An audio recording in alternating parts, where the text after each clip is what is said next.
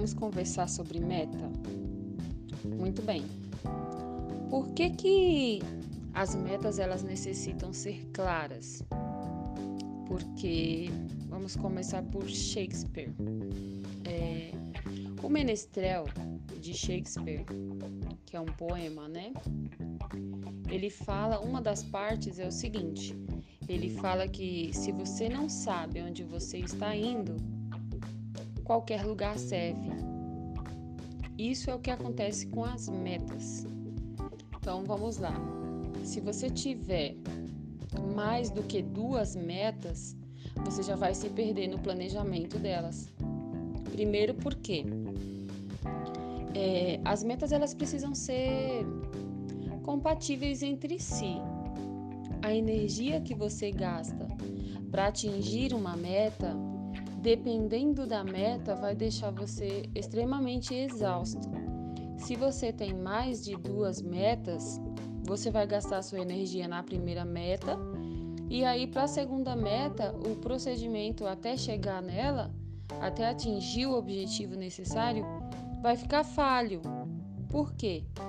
Porque quando você atinge uma, a primeira meta, claro que você vai comemorar isso e você vai ficar muito feliz em relação a isso, mas você pode cair naquela coisa do que vai, vai ter, terão dois caminhos, né? Eu já consegui o meu objetivo número um. Posso descansar um pouquinho. Isso é verdade? Claro que não. Se você tem mais de um objetivo, e é interessante, óbvio, ter mais de um objetivo, você não pode descansar. Como que você vai descansar se você tem o segundo objetivo? Se você precisa atingir o segundo objetivo? E assim sucessivamente. O ideal é fazermos por etapas. Então, é, a minha primeira meta, a meta que ela precisa ser alcançável, claro, né? Mas a minha primeira meta, principalmente, é o meu, é a minha semente, né? É a minha semente, minha meta semente. Então, o que, que vai acontecer?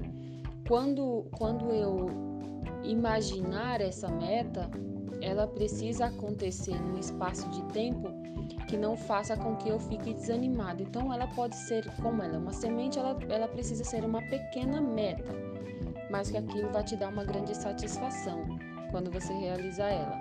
Porque, na verdade, se você manter a sua motivação, e a motivação você vai aprendendo ao dia a dia a, a tê-la, né? Você, quando você realizar ela, você vai estar com gás total para ir realizar a segunda meta. E o ser humano, nós, é, a psicologia fala muito isso, né? Que nós estamos em constante movimento, que nós somos os instrumentos. Se você para de tocar um instrumento, por exemplo, ele vai ficar desafinado, certo? Se ele vai ficar desafinado, ele não vai fazendo uma boa música, um bom som. Então, o ser humano é a mesma coisa, ele não pode parar, porque se ele parar, parece que perde o sentido. Então, a nossa motivação, antes de qualquer coisa, precisa ser uma automotivação em relação às nossas metas.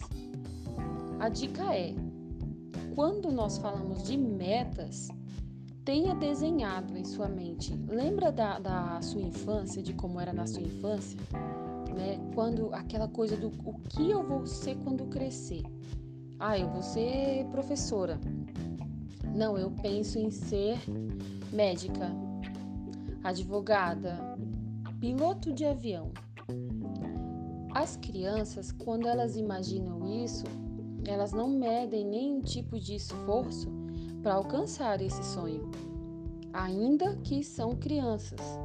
Pode ver que quem gosta de, de que fala que vai ser piloto de avião, ele até brinca de fazer o barulho do avião, de abrir os braços e querer voar, de pedir ao pai um avião.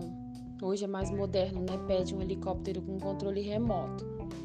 Mas o que eu quero dizer que quando você você precisa para idealizar sua meta ser como uma criança imaginar como criança imaginaria no meu sonho eu tenho eu trabalho num lugar X no meu sonho com, com o meu esforço no meu trabalho lá, eu ganhei um dinheiro e eu vou viajar para o lugar Y.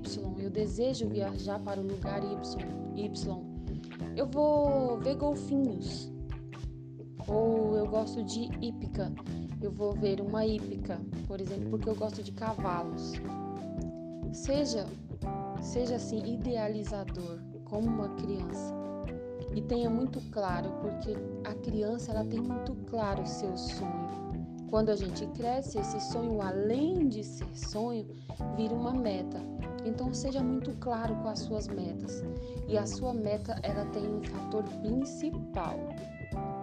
Tem que fazer o seu olho brilhar. Ela tem que fazer o seu coração ficar extremamente acelerado. Ela tem que fazer a sua barriga doer assim de emoção.